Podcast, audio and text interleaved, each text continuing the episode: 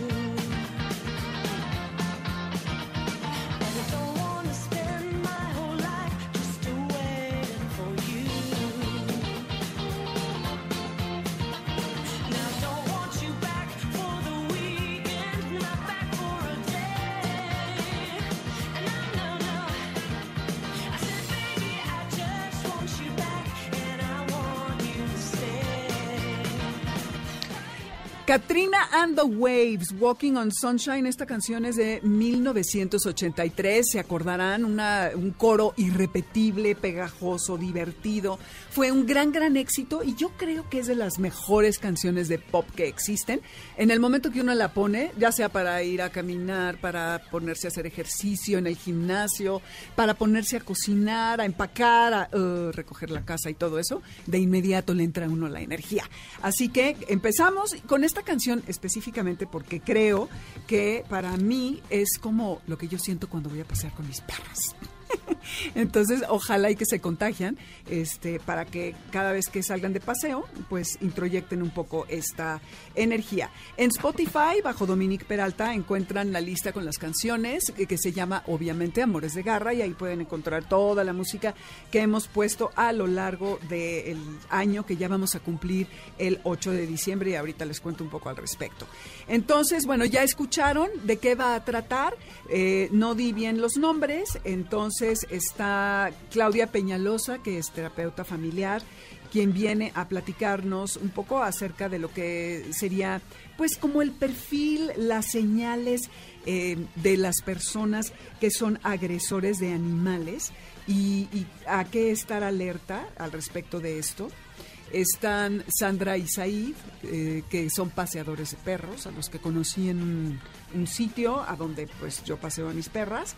Y eh, está Darwin Angulo, que de última hora, porque siempre está fuera de la ciudad durante el fin de semana, eh, se animó a venir en vivo. Muchas gracias, Darwin. Encantado de estar aquí otra vez. Que es, como estábamos hablando ahorita, coach eh, ¿Y cómo decías de los coach de humanos? De personas y perros. Adiestrador de, sí, exactamente, adiestrador de perros podría ser, ¿no? Como el término correcto.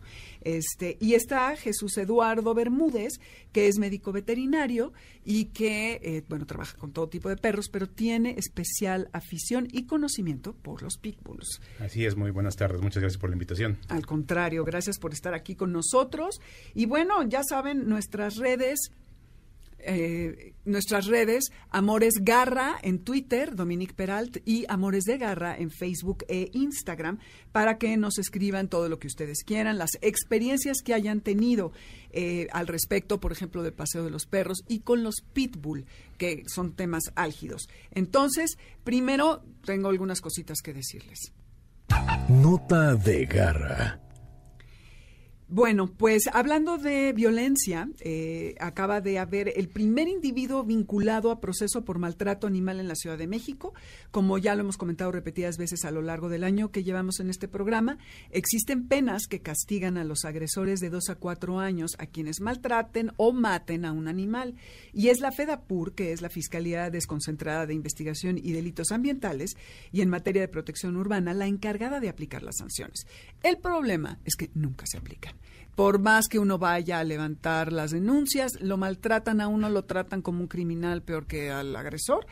Pero ahora sí, una juez emitió eh, este mm, eh, veredicto, eh, vinculó a este individuo a un proceso por maltrato animal y adivinen de qué raza era la perrita a la que le prendió fuego este individuo llamado Felipe N, no dieron su nombre completo, lo roció con un solvente y le prendió un cerillo y órale, ¡pum!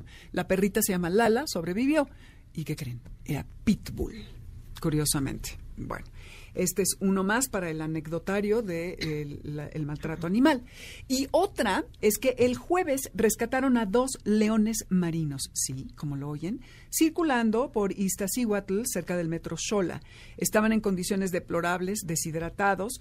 Resulta que eh, una eh, patrulla ve a una camioneta con los eh, vidrios polarizados, detienen a la camioneta, hay un olor fétido a pescado, abren, hay dos contenedores de madera y adentro en cada una de las cajas venían dos leones marinos, evidentemente en seco, y eh, de inmediato llamaron a un veterinario, no sé por qué un veterinario no la Semarnat, pero bueno, este, para que los ayudara. Y resulta que las personas que conducían a estos animales dijeron que los llevaban al aeropuerto para que fueran a Japón, pero no traían papeles, no había nada absolutamente legal con respecto a este traslado. Así que otra historia más para el anecdotario de ilegalidades y maltrato animal en esta semana. Y bueno, otra cosa que les decía es que estoy emocionada porque igual que Concha, que hoy cumple cuatro años, nosotros el 8 de diciembre cumplimos ocho años, eh, vamos a estar aquí el sábado 7. Y lo que más me gustaría es que ustedes nos dijeran que, si es que hay algo, han aprendido a lo largo de este año con el programa. Yo he aprendido muchísimo, no sabía miles de cosas y me encantaría que nos compartieran qué han descubierto, qué les ha gustado, qué no. Y para eso, evidentemente, escríbanos, ya saben, en las redes, como les dije hace rato. Pero tenemos un WhatsApp que es el 5529 18 82, a donde si ustedes quieren enviarnos un mensaje de voz, me encantaría para que escojamos los mejores, bueno, los que sean más cortos y muy al grano y los podamos compartir con ustedes mismos el mismo sábado 7. Así que estamos alertas. Educa con garra. Les decía que vamos a hablar acerca de los paseadores de perros y están aquí Said Ramírez y Sandra Rosas, quienes eh, han paseado perros desde hace un tiempo, ahora nos van a contar la historia, su historia. El 12 de agosto, un paseador de nombre Diego casi ahorca un husky en el Parque México, seguramente lo vieron en redes porque fue súper viral, eh, un video espeluznante, iba pasando por ahí una persona, e de inmediato Eddie Warman lo subió y bueno, se armó la trifulca y al cuate lo detienen, pero parece que los dueños no quisieron eh, que tuviera este, pues, proceder con los cargos, pues. Entonces, este es uno de los muchos, no podría decir si son miles, porque no tengo la información, pero sí de los cientos de episodios que hay todo el tiempo con respecto a, estas em, eh, experiencias. Sé que de enero a junio se han abierto 150 carpetas de investigación en la Procuraduría de Justicia por el delito de maltrato animal actualmente. Entonces, y entre ellos están evidentemente paseadores que no son supervisados y que hacen pues lo que quieren, llevan 20 perros, se les escapan. Eh, el otro día me mandaron un video de un cuate que iba en una bicicleta con cinco perros que lo van jalando. ¿Cómo cruzas la calle? Se te atraviesa uno al frente en la rueda, te matas. Bueno, ya deja tú los perros, uno, ¿no? Entonces, y Sandra, platíquenos primero ustedes cómo inician en este tema y sobre todo cuál es el protocolo que tienen. Ustedes llegan con, o sea, yo quiero un paseador, vienen conmigo y cómo empieza la relación. Pues principalmente para que nosotros lleguemos hacia ustedes, es, todo ha sido por recomendación, de, a través de nuestro trabajo. Este, ¿Y cómo llegamos? Sí, como yo quiero un paseador de perro y ¿qué, ¿qué, pasa con ustedes? ¿Cómo, cómo es el protocolo? Ah, tienes que acercar el, Este, pues nosotros llegamos y Ok, eh, por ejemplo, lo que, lo que a ver, Said, sí, exactamente. Mira, lo que nosotros hacemos es llegar con la gente y tener confianza entre el dueño hacia nosotros y los animales, bueno, los perritos hacia nosotros para que puedan salir a gusto y estar contentos en el paseo. ¿Cómo estableces esa confianza? Eh, acercándome hacia el perrito, no demostrando miedo y eh, eh, prácticamente platicar con él, con el con, dueño. con el dueño y con el perrito para que estén en confianza. Eh, ya de ahí, pues, este, no es nada más de poner la, la correa y vámonos. O sea, es checar todo bien, la cadena, eh, la plaquita de identifi- identificación, cosas así. Y por ejemplo, ¿cuántos perros tienen ustedes un máximo de perros que pasean? Pues hemos tenido hasta 30 perros. Entre... Al mismo tiempo que sacan. No, eh, bueno, hemos tenido 30 perros en pensión y de paseo hemos tenido nada más 15. ¿Cuánto es lo máximo que pasean por salida? Por salida máximo de 15 a 20 perros. ¿Y cuál es el criterio para llevar a esos perros? ¿Por tamaño, por carácter, por qué? ¿Tienen algún criterio para Este, formar sí. esos grupos? Sí, haga de cuenta. Hacemos diferentes grupos, los seleccionamos. Seleccionamos los perritos, entonces, ¿En base a qué? en base a temperamento. Por ejemplo, los que quieren ir al paseo del bosque son los más prendidos energéticos y son un grupo de ocho perros, cuatro él, cuatro yo, para soltarlos y supervisarlos. Y hay grupos de perritos viejitos que, por ejemplo, ellos salen a dar un paseo de cinco minutos, una vuelta, dos vueltas. Y depende, es que conforme conocemos al perrito, es la forma en la que lo vamos a pasear. Conforme lo vemos, es como ya sabemos paseo largo, paseo corto, un solito. Tenemos un Yorkie que sale solo porque no le gustan los perros. Entonces a él lo pasea exclusivamente otra persona que nos ayuda. Entonces es un grupo como que de tres personas y siempre seleccionamos, o sea, no vamos como los llamados jalaperros, como con 20 perros todos juntos al mismo tiempo y sin importar si van chicos grandes, abuelos. O sea, hemos visto que hasta llevan perritos cojitos en la bola. O como dices, en la bicicleta y no pueden ni siquiera ir en el paseo. Eso no es disfrutar un paseo. Claro. Ahora, ¿ustedes eh, tienen alguna referencia de algún veterinario, de algún etólogo, de algún entrenador que puedan ofrecer a su eh, nuevo cliente? Vamos a ir a un corte, entonces nos quedamos con eso y Sí. regresamos. Seguimos en Amores de Garra, yo soy Dominique Peralta y no se vayan porque ahora vamos a, a ver qué es lo que nos tienen que decir al respecto y si tienen dudas, llámenos.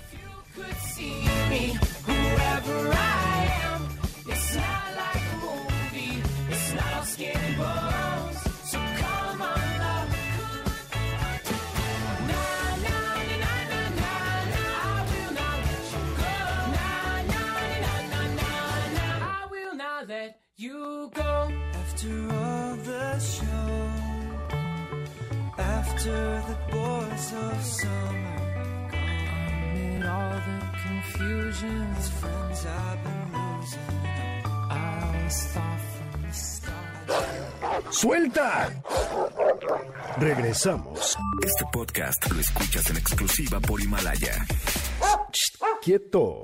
Quédate con nosotros. En un momento regresamos.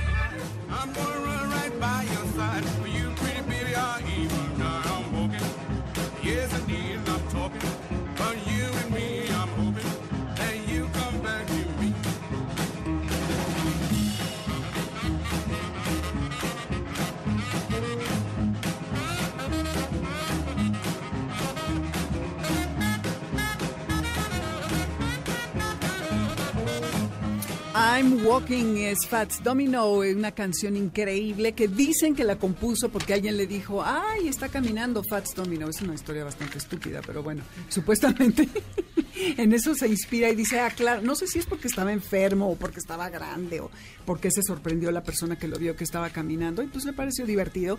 Y como estamos en esto de las caminatas y los perros, pues me pareció ad hoc. Así que Fats Domino, buenísimo, ya saben, Spotify, pueden encontrar eh, toda la lista de la música. Y si ustedes se tienen que bajar del coche por alguna razón, el lunes este y todos los programas van a estar en la aplicación de Himalaya, al igual que en el portal de mbsnoticias.com. Es esta aplicación en donde pueden ustedes descargar todo el contenido de MBS, es buenísima. Pueden crear incluso su playlist, descargar podcasts y escucharlos cuando quieran sin conexión. Van a encontrar todo tipo de temas, es, vale la pena que lo exploren, así que ya saben, no se quedan sin saberlo. Y Nos quedamos, Said y Sandra, Ajá. en eh, dos cosas. Eh, si tienen ustedes referencias de veterinarios o de algún eh, entrenador, etólogo, en fin. Y la otra pregunta también que les hacía al principio es cómo iniciaron en esto de el paseo de los perros. Ah, ok. Pues sí, sí tenemos un veterinario de cabecera que es el que podría atender. Por ejemplo, el otro día nos picó una abeja un perrito, ¿no? Entonces, él fue el que nos asesora en todo lo que pueda pasar durante el paseo. Y sí, eh, nosotros aprendimos de una entrenadora. Yo trabajo al conjunto con una entrenadora, este, que es la que me enseñó a pasear a los perros. O sea, yo no sabía nada de perros, pero era mi pasión. Entonces dije, tengo que aprender. La conocí a ella y la tomé como una base, así como que quiero ser como ella, ¿no? Pero como no tengo conocimientos de cursos, de haber ido a cursos de entrenamiento, ella me enseñó a, a manejar a los manejarlos. perros. Ella me explica los perros que pueden pasear con cuáles. O sea, me dices, bulldogs no pueden, todos los branquiocefálicos no pueden pasear con los normales. O sea, trabajo siempre de la mano con ella, ella siempre me está Asesorando asesorando. Por ejemplo, para venir hoy también, o sea, ella siempre está de la mano conmigo. contigo. Ajá. Ok, Darwin, tú querías comentar algo. No, respecto? se me hace muy interesante todo esto que nos están comentando ustedes, ¿no? Porque, eh, bueno, tú bien sabes que yo meto mi cuchara en todo lo que es Eso referente a, a lo que es comportamiento de perros, ¿no? Este, con la idea de, de ayudar a la gente, a sus perros, que estén mejores todos, ¿no? Y Sí. que, que, que mejoren las situaciones. Y pues bueno, eh, efectivamente hay mucha gente que, que hace lo que ustedes, ¿no? Sí, que sí. le- nos, nos gustan los animales, empezamos de alguna manera a manejar perros y dices, bueno, yo voy a pasear o yo voy a adiestrar o ambos, en fin, ¿no? y, y sí es muy importante esta preparación, yo creo. Eh, no nada más todo está en, en base al amor que tengas por una actividad, ¿no? Definitivamente yo creo que te tienes que, o sea, tiene uno que profesional, profesionalizar, leer. Eh, en algunas eh, ocasiones, pues no, no tienes la manera de dónde aprendes, ¿no? Porque aquí donde te enseñan para, pa- para pasear, Pasear perros. perros, ¿no? Pues sí, digo, de alguna manera un adiestrador, eh, honestamente no todos los adiestradores saben eh, caminar perros. Esa es una realidad. Eso es una parte de mi tarea, ¿no? Que estoy tratando de hacer. Tú ya eh, acudiste, estuviste en el congreso que cada año organizamos, que ya después hablaremos del de Zika, donde justamente se trata de educar, de enseñar a la gente cómo son las cosas en el país y fuera del país, ¿no? Cuáles son las, las nuevas técnicas, eh, los nuevos conocimientos de qué es lo que puedes hacer, llegar a hacer sin darte cuenta y cómo puedes afectar a un perro con un mal manejo de la correa. Y de hecho hay mucho problema de perros agresivos, que en un momento vamos a hablar aquí con el doctor de, de toda esta cuestión del pitbull, ¿verdad? De los pitbulls, que que a través de las correas eh, y de cómo la, la, la gente la sujeta y no sabe manejarlos, Claro. el, el- los perros se, se disparan y pueden llegar a, a morder a otros perros o a diferentes personas y generar cierta agresión, ¿no? Eso es y lo todo que- lo, genera- lo generamos nosotros finalmente. Así es. Eso es lo que nosotros este, sabemos ya. O sea, manejar yo le he enseñado a Said porque esta entrenadora me enseñó a mí. O sea, el control de... Es como parte de tu cuerpo la correa. O sea, jalas un pedazo para acá y lo corriges, lo jalas, o sea, que no se baje de la banqueta. O sea, son muchas cosas al momento de pasear perros. No nada más es vámonos Sí, y ya. jala perros. Jala perros, no. Decían que llevan como, cada uno lleva un número de perros. Sí. ¿Cuál es su máximo? Máximo, máximo. Cada quien. Cada ¿Tú, quien. Sandra, cuál es lo máximo que llevas? Yo puedo llevar bien ocho perros. Ocho. Y Ocho entonces va- llevan o, entre, como 16 perros. Si salen juntos y si no, llevan ocho y ocho. Sí. Y ahora, ustedes no son de los que llegan, que yo he visto, y amarran al perro a un árbol y se ponen a ver el teléfono.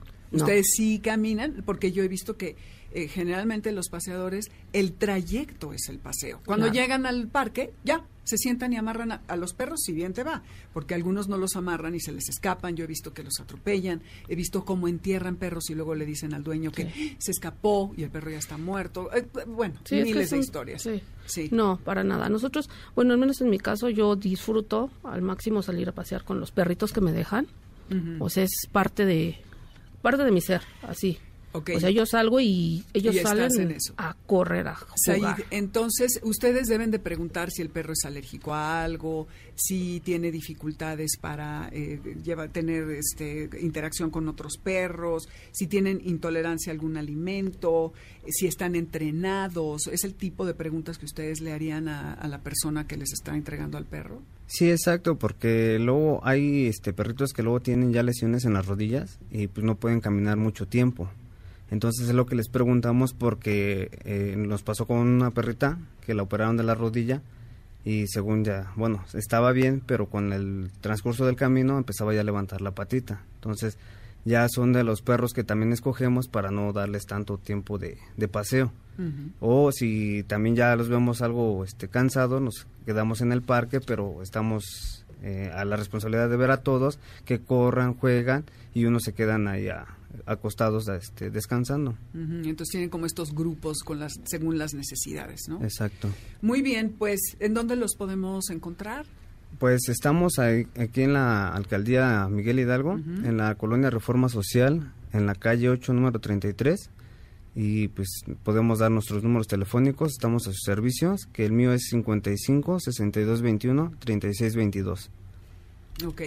Bueno, otro día lo abordamos con más este tiempo porque sí fue un poco corto, pero este vamos eh, que tengan en cuenta que cuando ustedes contraten a alguien que vaya a pasar a su perro, tienen que asegurarse que tienen el entrenamiento, conocimiento de comportamiento, que tienen un veterinario que eh, funge como emergencia en cualquier caso de algún evento que ocurra, eh, que vayan a lo mejor las dos primeras semanas, a lo mejor no diciéndole voy a ir, sino que sepan a dónde y a qué hora van a llevar al animal y que estén ustedes allí de lejos viendo o que sean parte del paseo para que no se lleven sorpresas y que realmente tengan, no si- sino un currículum, que sepan exactamente de qué trata el paseo eh, mediante estas personas, porque es la seguridad de su animal.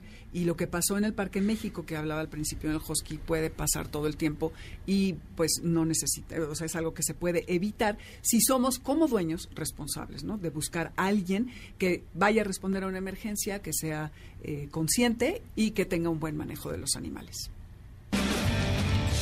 Garra. Y bueno, está Claudia Peñalosa con nosotros. Claudia, que Qué es psicóloga. gusto. Gracias. un honor, un placer. Al este, contrario. Estar contigo, Dominique. Ella Muchas es, eh, al contrario a ti, ella es terapeuta familiar.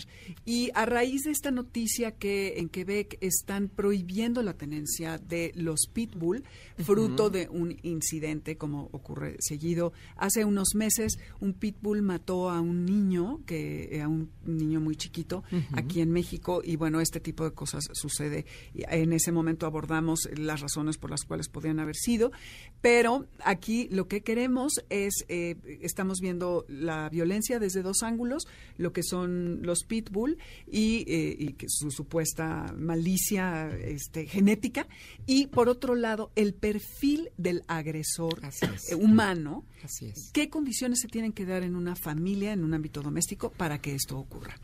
Pues mira, desgraciadamente el, el factor principal es eh, la violencia intrafamiliar, ¿no? O sea, eh, estamos hablando de si en una familia hay padres eh, ausentes o hay padres, al contrario, sumamente eh, dominantes, eh, rígidos, violentos con, con, sus, con sus hijos, pues de alguna manera nosotros como seres humanos este, necesitamos desahogar y, y- y sacar ese enojo, ¿no? Entonces, desde pequeñitos eh, tendríamos que desarrollar lo que es la capacidad de empatía. ¿Qué quiere decir esto? La, la capacidad de empatía es el ponerte en los zapatos de, del otro, del que siente, de, de- de- de- del que necesita, ¿no? este y por ende, eh, al tener la capacidad de, de empatía desarrollada, pues bueno, puedes eh, entender el dolor del otro, ¿no? Entonces, este, en este tipo de, de sistemas eh, familiares, pues, eh, y, y no estoy queriendo con esto eh, culpar a los padres o que se sientan responsables o, híjole, yo por mi culpa marqué a mi hijo. No, porque son múltiples factores eh, psicosociales, en fin, ¿no? Este, entonces, eh, ahí viene el primer, eh, por llamarle así, el, el primer enojo en el ser humano que después lo eh, eh, desquita con los animalitos, ¿no? Entonces, la capacidad de empatía es un factor impresion- eh, eh, muy importante. La segunda cuestión sería el trastorno de personalidad antisocial, ¿sí? ¿Qué es esto? Antisocial, esta palabra ahorita no quiero que el auditorio, este, las personas la, la, mm, entiendan como antisocial, ay, no me gusta salir, soy introvertido, este, no me gusta eh, eh, convivir con la sociedad. No, no, no. Un este trastorno de personalidad antisocial este es el incumplimiento en las normas sociales, ¿sí? Eh, son personas que, que pues van creciendo y van formándose eh, ciertas eh, carencias afectivas, se vuelven fríos, son cal- calculadores, suelen engañar, este, mantienen con facilidad, eh, te, te dan una como doble cara, ¿no? Son muy seductores, son muy, eh, pues hasta cierto punto eh, muy carismáticos, pero realmente es, es, esa es como la estrategia, ajá, Para envolverte. Exactamente, para envolverte, ¿sí? Eh, y bueno, esto siempre va a ser para su beneficio propio y para su provecho y para el placer personal, ¿sí? Eh, sin duda, eh, una persona que ya eh, cursa con un trastorno de personalidad antisocial, eh, lo que lo caracteriza, eh, caracteriza perdón, es la falta de control de impulsos, la baja tolerancia a la frustración. Eh, Y claro que un animal te puede detonar eso, ¿no?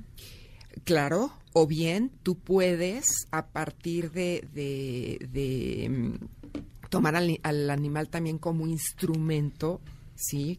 Para tú depositar ahí como esa agresión y, y generar que ellos agredan a la vez. Pero a la vez, ya, ya una vez que, que, que tú eh, provocas al, al- al perrito, a la mascota, ¿sí? Este, si se, se viene, por ejemplo, ya una cuestión de una detención, un delito o algo, pues entonces ahí canalizan la agresión al perro. ¿no? Claro. Sí me explico, o sea, desvían, porque son, son, no hay conciencia de enfermedad, no hay conciencia, esta falta de capacidad de empatía no les permite este concientizar que, que pues que es, algo que, que, que, daña. Entonces, este, sin duda esto te lleva a actuar con total irresponsabilidad, ¿sí? Hay falta de prudencia sobre la propia seguridad y la de los demás. Y hay ausencia, esto es bien importante, lo- los subrayos, ausencia de remordimiento. Claro. ¿Sí? ¿Y ¿Cómo es esto? Que se manifiesta con indiferencia o racionalización del hecho de haber hecho eh, algo malo, haber maltratado a alguien, ¿sí? Y, y- y no hay esta conciencia, y esto es gravísimo. Y el agresor generalmente, según tengo entendido, utiliza la agresión como una manera de ejercer su poder Así sobre es. un animal que es en teoría eh, débil y es un aviso a la persona, a su víctima, a lo mejor su esposa, a lo mejor generalmente ese nombre, no estoy diciendo que las mujeres no, hemos visto en videos unas cosas horribles. Yo vi un día a una chava que le estaba encajando el tacón en el en la pancita a una perra que la tenía amarrada, no, bueno, espeluznante. Eh, y eh, generalmente es como decir, esto es lo que te toca si no haces lo que yo quiero. Y que se vuelve ahí un vínculo bastante perverso, donde la víctima, por temor a la integridad del animal, no se va. Entonces se queda para que no le sigan dañando al animal, pero además a ella también es violentada y es allí un círculo vicioso espantoso en donde está manipulando el agresor y está ejerciendo su poder. Y ahí es donde entra esta parte del núcleo familiar, ¿no? Donde se gesta este enojo, esta frustración, esta necesidad de venganza, ¿sí? Esta frustración de, eh, de desplazar hacia los animales, ¿sí? Lo que en un momento dado te hicieron a ti. Y esto se utiliza, como se dice vulgarmente, como son los chivitos expiatorios. Después, eh, otra de las características de, de- de estas personas este, es que tienen eh, nula eh, capacidad de controlar los impulsos, ¿sí? Eh, hay una estimulación por la violencia, necesitan mostrarse eh, poderosos, necesitan ejercer su, su autoridad, ¿sí? Una, una mala autoridad. Supuesta autoridad. Así es, es un mal empoderamiento. Poseen una personalidad sin capacidad de autocrítica. les gusta infundir miedo, les gusta infundirte temor, ¿sí? Generar sumisión. Y cuando no la obtienen, y en este caso en, el, en, en un perrito, ¿sí? Pues tú agradeces al perrito y son animales tan nobles que a la primera patada, pues nada más agacha la cabecita y... Sí. A la segunda, ugh, como que ya no le gustó tanto. Y a la tercera de la agresión o ya la más fuerte, pues claro que te van a tirar la mordida. Y ahí es donde se engancha la- el- el- el- este tipo de personas con estos trastornos y entonces eh, desatan y, y depositan toda su ira en, en- en Sobre estos, animal. estos animalitos, ¿no? Este son personas intolerantes, son muy egoístas, les gusta hacer daño como manera de diversión. O sea, ya estamos hablando ahí ya de un problema importante que ahorita eh, más adelante si, si tenemos tiempo les voy a explicar los factores también neurológicos y genéticos. Sí, este Y generalmente son personas que han sido abusadas por es, sus padres. así es. Entonces me Sí. abusaron a mí y ya es, es un patrón de comportamiento que está permitido, entre comillas. Entonces yo abuso del animal y, y así se va perpetrando por generaciones. Y por otro lado tenemos el, el- el- la- la- la- el otro extremo, ¿no? De, eh, niños que no tienen límites, ¿sí? Que eh, los papás los les dan todo y entonces ellos empiezan a pues a- al no tener límites, pues eh, no hay esta conciencia de, de la capacidad de empatía y entonces ellos se creen merecedores, ¿sí? Y se creen con la autoridad de, este, pues yo, yo, a mí como todo me lo dan, pues a mí aquí hacen las cosas como, como yo quiero y como yo lo necesito, ¿no? Perdón, que a propósito de todo esto, digo, me llama mucho la atención todo esto que mencionas porque también el hecho de, de, de niños, ¿no? De jóvenes que abusan de animales desde pequeños, eh, en un futuro llegan a ser, bueno, desde gente que puede matar asesinos, ¿no? Asesinos seriales y demás, bueno, tienen este origen. Se habla de que los, los eh, digamos, los animales son los entrenadores, son los que entrenan. Cuando tú te atreves a lastimar a un animal, te estás entrenando, por así decir, entre Sí. comillas, ¿no? Para hacer, después de hacerle un daño a una persona. Así es. Porque se te empieza a hacer muy fácil,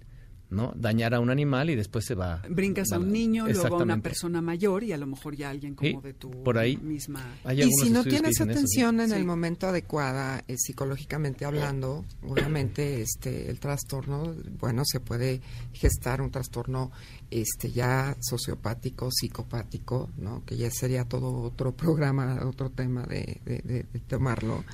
Y este y, y el punto es aquí que si no se concientiza desde la familia, no se concientiza al, al agresor y no, no tenemos nosotros como terapeutas esta capacidad de, de también verlo como, como una persona lastimada que ha tenido carencias. Este, Como papás también, ¿no? como papás, como si, figuras si de tú le permites, si no, si no, como estabas comentando, si no pones límites a, a- a tus hijos y permites o no que, que dañen a, unos animales y estás viendo que están dañando animales y, y no y aparte no dices, no haces nada, porque eso ya es para Sí, mandar es- al, al niño a, a- a un psicólogo, a tratamiento, a que a ti, te, a mí como papá me llamaría mucho Sí, la estás atención. eso me preocuparía condescendiendo, si el niño muchísimo, está claro. torturando, Eres culpable. eh, le arranca todo. Una vez es por curiosidad que le arranque las patas a un grillo, pero si todos los días anda trayendo animales y maltratándolos, pues sí, sí es de llamar la atención. Se nos acabó el tiempo, perdón, Claudia. ¿Dónde te podemos encontrar? Mira, estoy eh, directamente en mi celular para yo, porque estoy en tres consultorios diferentes, entonces me encuentran en el 55 Ujú. 4140 2778 y estoy en redes sociales, estoy en Facebook. eh, me pueden encontrar como Claudia Peñalosa con S, mi apellido es con con S, S, perfecto. Claudia Peñalosa Ávila. Y este y bueno, ya a partir de me gusta atender directamente a la gente para ver en qué zona viven, para ver si los cito en el consultorio del consultorio? sur o en el Pola, efectivamente. Perfecto. Y- Muchísimas gracias. Aquí estoy siempre a tus órdenes. Claro Gracias que a sí, ti. muchas gracias. Vamos a un corte y regresamos con el tema de los pitbull. Eh, estamos en Amores de Garra, yo soy Dominique Peralta y no se vayan, que esto se pone mejor.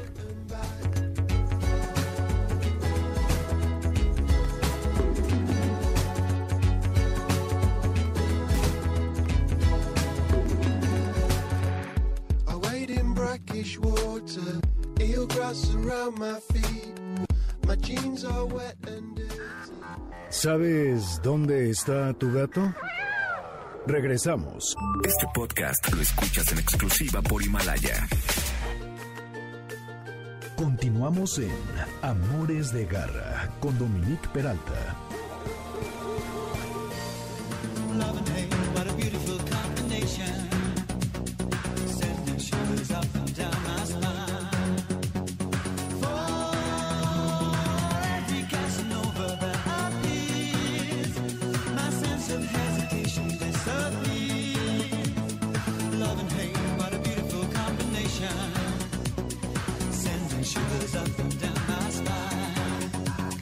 Love and Hate, qué bonita combinación, dice Erasure en esta canción que se llama Love to Hate You, que tiene que ver con esto de victimario y víctima, un vínculo terrible, perverso, pero que se da más de lo que creemos.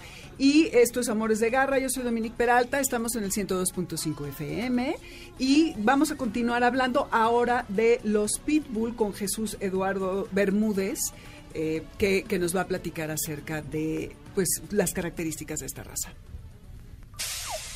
Caché de Garra.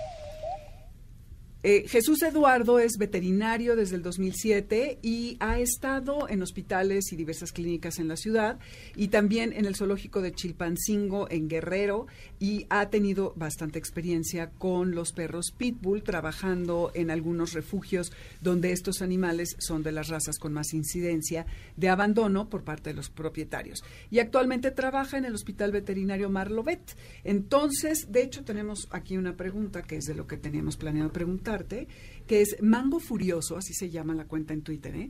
pregunta que si los pitbull tienen predisposición genética a ser agresivos. En absoluto. Mm, Los pitbulls son perros extremadamente leales, extremadamente fuertes, pero tienen un carácter muy reacio, no me va a dejar mentir el coach aquí presente. Son perros que tienen que tener a alguien, no que los someta, porque el someter es una palabra, me parece bastante fuerte, más bien es dominarlo, dominar ese carácter. Ese mismo carácter es el que se nos puede salir de las manos. Un pitbull no es para cualquier persona probablemente suene bastante elitista si, lo manejamos desde este punto de vista, pero un pitbull es para una persona equilibrada, una persona que tenga el carácter de poder llevar por buen camino ese carácter tan fuerte que tiene y que comparte con todos los terriers. No son perros agresivos, no son perros que genéticamente estén eh, predispuestos a agredir a cualquier cosa, a cualquier persona o a cualquier otro animalito. Simple y sencillamente son animales que requieren un cuidado especial y una guía bastante eh, bien encausada para poder llevar a que este perro sea feliz, este perro sea contento. ¿Qué serían estos requisitos para qué tipo de dueño debe de tener esta raza? Para que saquen todo su potencial y gasten toda su energía, me imagino, ¿no? Primero que nada, eh, como mencionas, es un perro atleta, son atletas natos. Entonces tiene que tener una persona que esté dispuesta a seguirle el paso a ese perro. Y créanme que cuando le sigan el paso a ese perro, él se los va a compensar al triple, al doble con ese amor y esa, eh, esa lealtad que los caracteriza. Tienen que tener las ganas de salir a correr con ellos dos o tres horas al día, tienen que salir con ellos a, a convivir, tienen que socializarlos muchísimo muchísimo con otros perros y con otras personas. Los pitbull se caracterizan, entre otras cosas, bueno, eh, se utilizaban muchísimo para cuidar niños. Son Fíjate. perros extremadamente niñeros, son perros extremadamente pacientes. Son perros que, mm, em, personalmente yo tengo una amiga que su nieta llegaba y le jalaba las orejas a, a su perrita pitbull y la perra estaba encantada con él, con ella, la seguía a donde fuera, la cuidaba. O sea, son perros que realmente no, si uno no quiere un compromiso de esa naturaleza, mejor mejor hagamos Sí, a- una raza más exactamente una raza un de baja poquito energía. exactamente si uno no tiene ese compromiso para salir para cuidarlos para tener la paciencia porque naturalmente al ser cachorros les prometo que si viven en un departamento el perro se va a comer absolutamente todo lo que tenga a la mano cualquier raza. Exactamente, pero estos particularmente tienen ese, ese, ese afán porque se aburren fácilmente. Son perros extremadamente inteligentes. Al ser animales extremadamente inteligentes, se aburren muy, muy fácilmente. Oye Jesús, esta historia de que se les traba la quijada y que tienen una potencia de 2.000 kilos, ¿Es un mito o es realidad? La parte de que se traba la quijada es totalmente un mito. Eh, al recurrir nuevamente a esta parte del carácter necio de los Bull Terriers, bueno, los Pitbull, van a morder algo y no lo van a soltar precisamente porque son necios. No se les traba la mandíbula, no poseen alguna característica anatómica propia que, que genere o que favorezca este tipo de, de digamos, comportamiento de, de la mandíbula. Realmente eso es un mito del tamaño del mundo. Ok, sí, tú ibas a decir algo. David. Sí, mira, yo- la- la- esta cuestión de los pitbulls, ¿no? Eh, es interesante, es muy interesante, todas muchas tantas versiones que se hablan de ellos y yo creo que para entender a los pitbulls como cualquier otra raza hay que entender el origen que tienen. ¿Cómo fue que inició toda esta cuestión de los de los pitbulls, no? Eh, hace muy brevemente, muy rápidamente, nada más para que ent- ent- lo entendamos.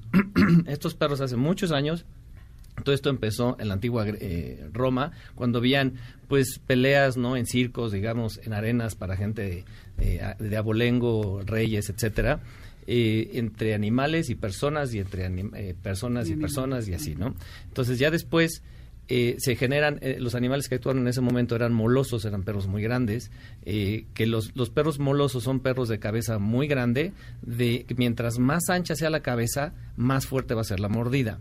Posteriormente, bueno, en Inglaterra adoptan a estos animales donde los empiezan a pelear. Originalmente peleaban con, con osos, por ejemplo, con varios animales, pero entre ellos eh, básicamente eran osos primero y después, como ya eran escasos los osos, se empiezan a utilizar toros. Sí, que es- por eso se toros. llaman pitbull, De Entonces, hecho, ¿no? este, exactamente, fue- de ahí fueron, viene el nombre. fueron también adoptados mucho por este personas que se dedicaban al comercio de la venta de la carne, tal cual para someter a toros reacios que se negaran a comportarse como ellos esperaban.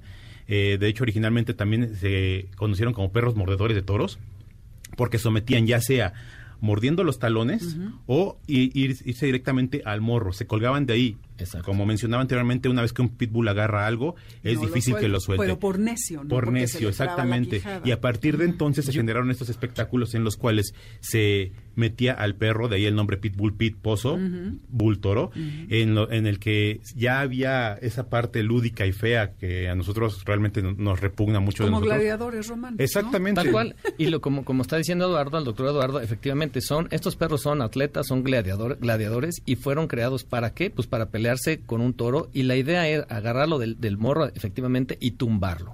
Pero la idea es que hacer, genéticamente se estipuló un perro que fuera muy fuerte, ¿no? Muy fuerte, eh, que tuviera una mordida firme, completa y no soltara. Y con eso tumbar al, al animal. Sin embargo, yo difiero un poquito de lo que dicen de que es por necio. No, no es por necio. La genética es esa. El, el- el animal fue creado para que en cuanto hubiera un animal, que era considerado eh, para ellos en ese momento el enemigo, el- la parte del show, tenía que irse sobre él. Aquí tenía que evitarse que el animal empezara a tratar de olerlo, tratar como ocurre con muchos perros, ¿no? Hay- hay- es todo un... eh, eh, ay, se me fue la palabra, pero un, un ritual, ¿no? El, el cómo se van presentando los perros. Aquí había un animal enfrente, había que irse sobre él. Para eso se creó este el pitbull. Sin embargo, sí se creó para que fuera tras el toro, tras el animal que tuviera enfrente. Sin embargo, tenía que ser fácil de manejar, porque no se trataba de hacer un animal loco que mordiera a cualquiera diestra y siniestra. Entonces, por eso es que estos animales son tan buenos con la gente, pero con algunos animales, pues les, les brinca. Sí, ahora, ¿por qué? ¿Cuál es la problemática ahora? La problemática que, que- que hay es, bueno, por un lado, y, y pasa con todos los animales, no nada más los pitbulls muerden, muerden todos los animales, Claro. lo, que, parte que, lo que pasa es que los que más llaman la atención son los y pitbulls son por la mordida como que tienen, más que es muy sensacionalista la noticia, tal cual, porque al año hay N cantidad de, per- de perros que muerden los chihuahuas, que muerden los, los Claro. que, claro. guarden- El que pastor muerden alemán, pequines. hasta los labradores. Pero al final del día lo que queremos en muchas ocasiones es que la noticia sea sensacionalista, que se venda y a partir de ese tipo de noticias, bueno, pues están agarrando, como mencionabas anteriormente, los diversos grupos que se dedican a satanizar de alguna manera a los perros, como en Canadá, que ya mencionábamos, sí. o en mismo Estados Unidos, en Florida particularmente, extienden muchas leyes a partir de reportes sens- sensacionalistas y bueno, finalmente es un trámite de, de índole burocrático más que de algo que se especialice en comportamiento, que haya un especialista, un etólogo atrás de este tipo de legislaciones. Claro. y aparte es la forma de, volvemos a lo mismo, cómo educas a tu a tu mascota, ¿no? Cómo educas Claro. a, a tu Eso, cachorro. esto que- sí, es muy importante porque estos animales, bueno, cuando están en tu casa son un amor. Puede entrar la gente, puede entrar extraños y bueno, evidentemente tienen antecedentes de estos perros de pastoreo y de perros guardianes que pues sí, eh, cuando hay una situación un poquito extraña pueden actuar y defender, pero normalmente son perros tranquilos. En casa son una maravilla. Son un bombón de Uno como dueño tiene que estar al pendiente nada más de qué lo puede detonar para que nosotros lo manejemos apropiadamente y un poquito llamar su atención y si ya sabemos lo que lo puede detonar, si es que hay, porque no todos se detonan igual, porque también no todos tienen el mismo temperamento, el mismo carácter, ¿no? El mismo miedo, que este es el tema. El miedo es el tema principal de Sí. todos los perros. Los perros, la mayoría muerden por miedo. Pero como decíamos ahorita, no es lo mismo que muerda un chihuahueño que muerden diario, ¿eh? Esos Sí, perros muerden diario. diario, Pero no hacen el daño, entonces no pasa nada. No pasa, Exactamente. Sin embargo, un pitbull como también, eso sí, muerden, Muerden y y, y- y cuidado con su... sí, Exactamente. Muy bien, pues se nos ha terminado el tiempo. Uy, qué lástima. Sí, la verdad, pero volverán, volverán, volverán. Solo para cerrar, decirles que en Estados Unidos, no tengo el dato de México, hay 320 millones de habitantes. La probabilidad de que cualquier tipo de raza de perro te mate es de una en un millón. Entonces, pues no hay que temer, hay que eh, tratar de socializar a nuestros perros. En el caso del pitbull es difícil porque a la gente le da miedo. Exactamente. Entonces es difícil socializar, ok. Este, pero bueno, ¿dónde los conseguimos Darwin y José Eduardo? Por favor, Darwin, adelante. Sus redes, teléfono. Eh, yo doy, voy a dar mi Instagram como Darwin Angulo BPF.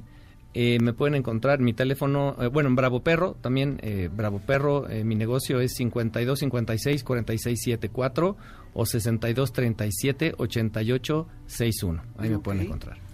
Nosotros estamos ubicados en la calle Flor de María número 20, en la alcaldía Álvaro Obregón.